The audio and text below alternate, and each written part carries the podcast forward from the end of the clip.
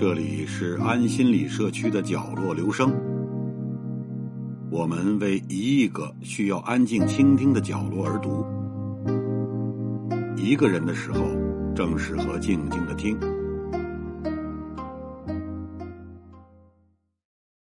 我是一九四零年生人，我小的时候早已不是清朝那个时代了，但是过年还影影绰绰有当年的影子。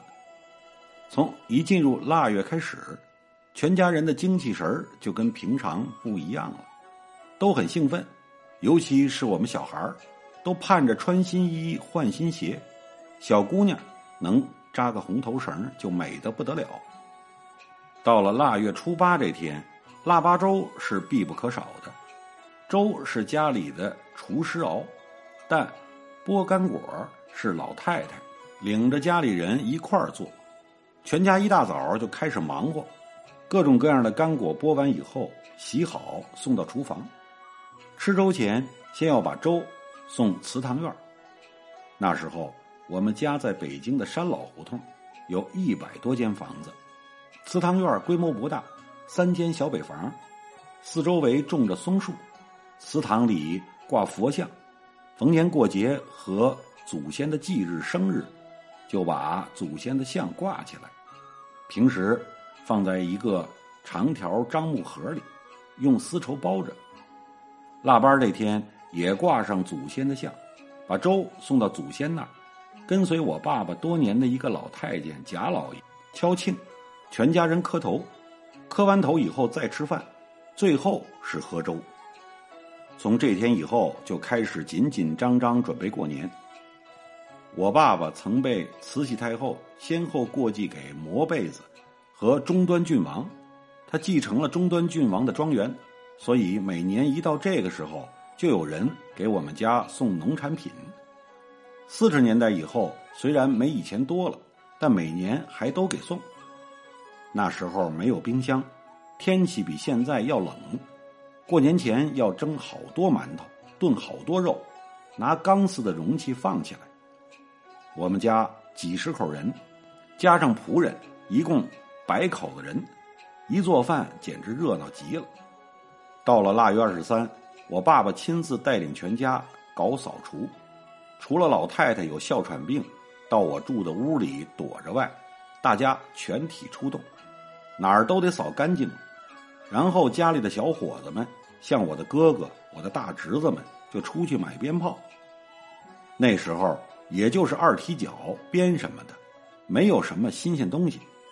有时候他们给我带回点儿耗子屎，还有炮打灯，没有现在的花好看。等都准备好了，就到了除夕。这一天，贾老爷早把祠堂里里外外弄得干干净净，挂上了祖先的像。我们的祖先是努尔哈赤，可是这一天并不挂他，挂的是我的爷爷。醇亲王奕轩和我的奶奶刘家氏，贡品是水果年糕，年糕上插着福禄寿喜的红绒花。晚上吃饭前，我爸爸带着全家，贾老爷打庆，按辈分轮流磕头。磕完后，老太太打头走，我两个嫂子搀着老太太，大家一条长龙似的穿过廊子，回到他的房间。边陪着说话，边等着除夕的年夜饭。年夜饭摆三圆桌，第一桌坐男士，第二桌坐女士，第三桌是老太太带着我们一群小孩吃。年夜饭有什么呢？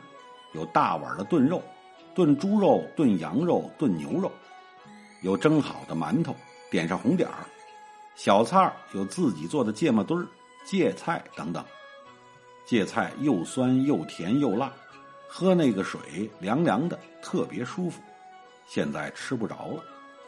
有一天，我在稻香村买芥菜丝儿，回来一尝，还真有点儿像过去的那个味儿。有时候，阿拉善的姐夫达里扎雅会给我们带来一只黄羊。除夕夜的炖羊肉就是炖黄羊肉了。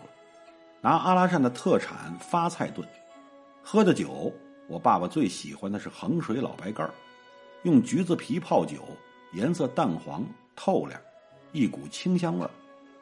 边吃饭边说话，一顿饭时间很长。我们跟着老太太一桌，每个小孩的身后都有保姆。我的保姆是老文妈，我叫她妈。吃饭的规矩大了，虽说吃年夜饭，也不能想吃什么吃什么。老太太先盛，等老太太发话，你们都吃吧。我们答一声这，保姆才开始分别给我们盛，不能盛多了，几块肉。搁点肉汤，保姆给我们掰开馒头吃，转眼一直吃到厨房端来饺子。从年夜饭开始，一直到正月初五都是吃饺子。大年三十吃的饺子是素馅饺子，老倭瓜馅里边有南瓜、香菜、炸食，搁胡椒面、搁盐。早先不讲究搁味精，也没味精。日本侵华后有了味之素。拿来撒点调味儿。饺子端上来之前，先由厨师们放到祠堂上供。吃完饺子，各回各的屋。等到一定的时候，差不多七八点钟，大家就都奔老太太和我爸爸这屋去了，给他们磕头。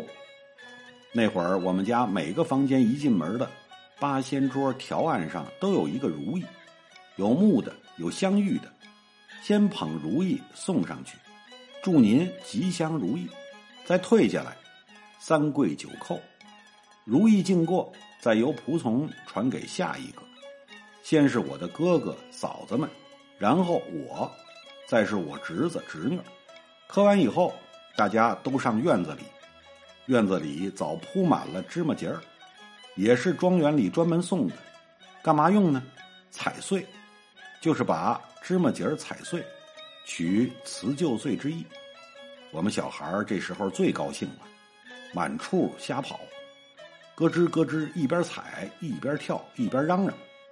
大人在周围廊子上看着我们出洋相，大家都笑着，气氛相当温馨。踩完碎，扫出一块地儿来，小伙子们就开始放鞭炮，直到差不多到接神的时候了。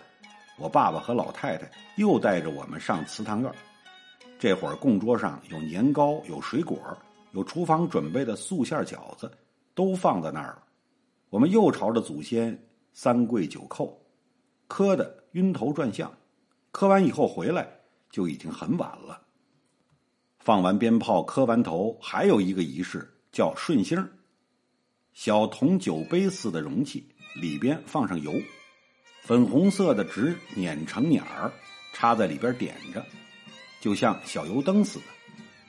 不是过一年长一岁吗？我爸爸六十就点六十个，我奶奶五十九岁点五十九个，在一长条桌上摆好，大家一边看一边笑一边说。晚辈儿还给长辈磕头表示祝贺，意思是您又增了一岁，这是我们的福分。这是过年的一个高潮。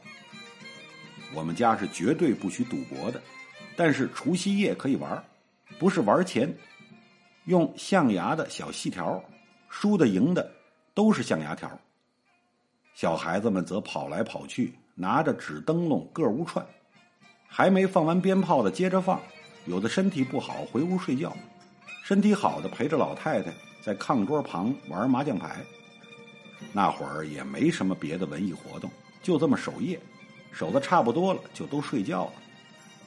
正月初一早晨，大家伙都喜气洋洋的，女孩子们涂脂抹粉，像我这样大的小男孩眉心点个红点儿，像个大馒头似的。新衣服、新鞋都得是新的。女眷们则要穿旗袍，外边可以穿件呢的大衣，头上戴什么呢？拿铁丝弯的红绒花，有喜字花、福字花、寿字花，还有各种花瓣状的，也不多插，就一个。因为平时不戴花，这一戴就显得特别好看。大年初一，先给我爸爸和我奶奶磕头，磕完头以后，赏我们荷包。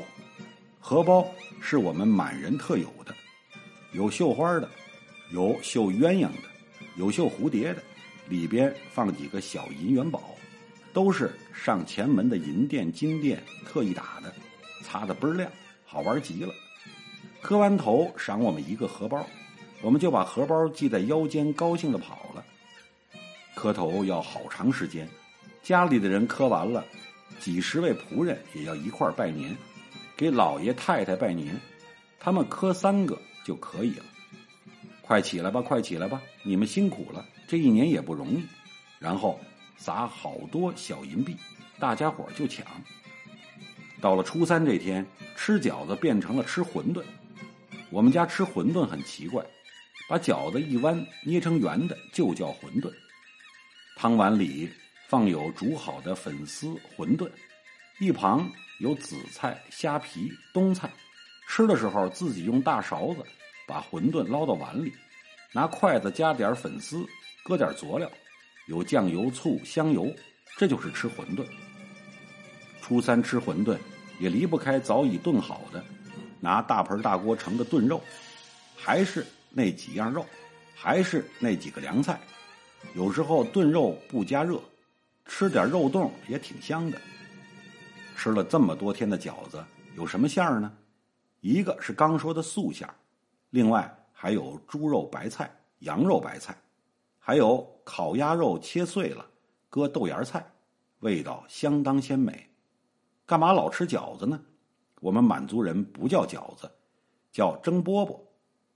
满族在关外的时候就有八旗上马当兵、下马当农的说法，一旦当了兵就不知道死活了，所以拿着武器上马前，家里人给做的最后一顿饭。一定是煮饽饽，寓意平安团圆。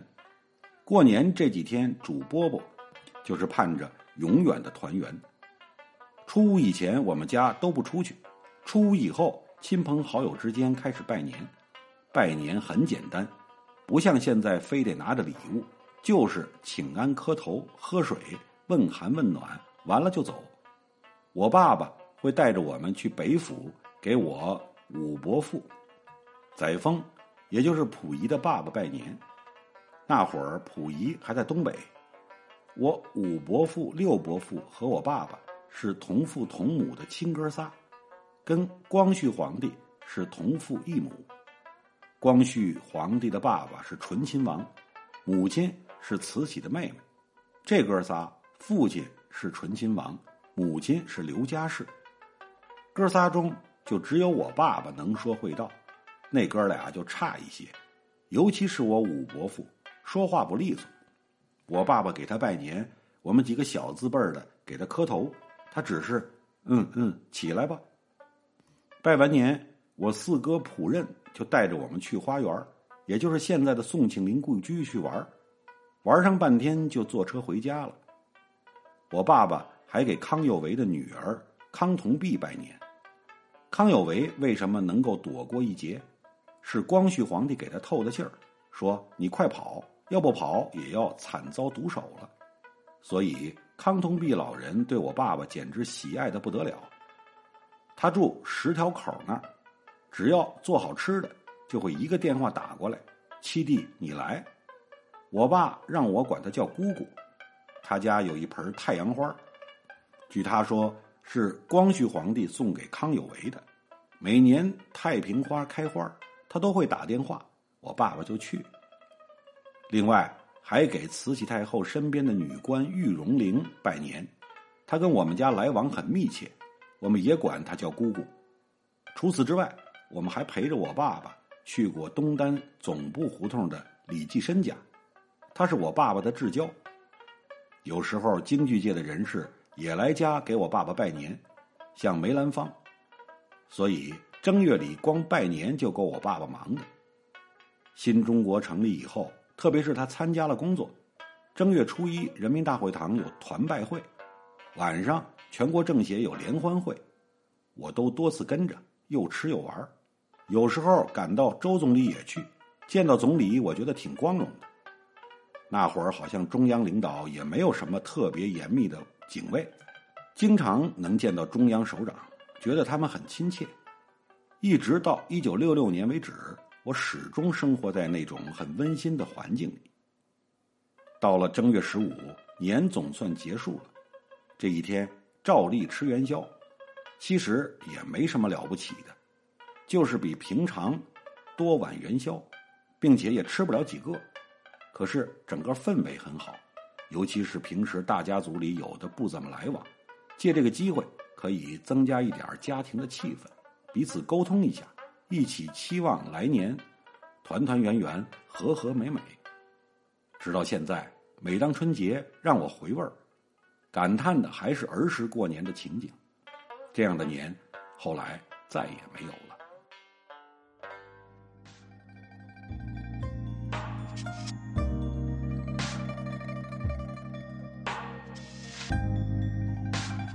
以上为您朗读的是选自《纵横》杂志二零一六年第二期上的一篇文章。谢谢来自每个角落的慧心倾听，请记住这里，我们在一起呢，咱们天天见。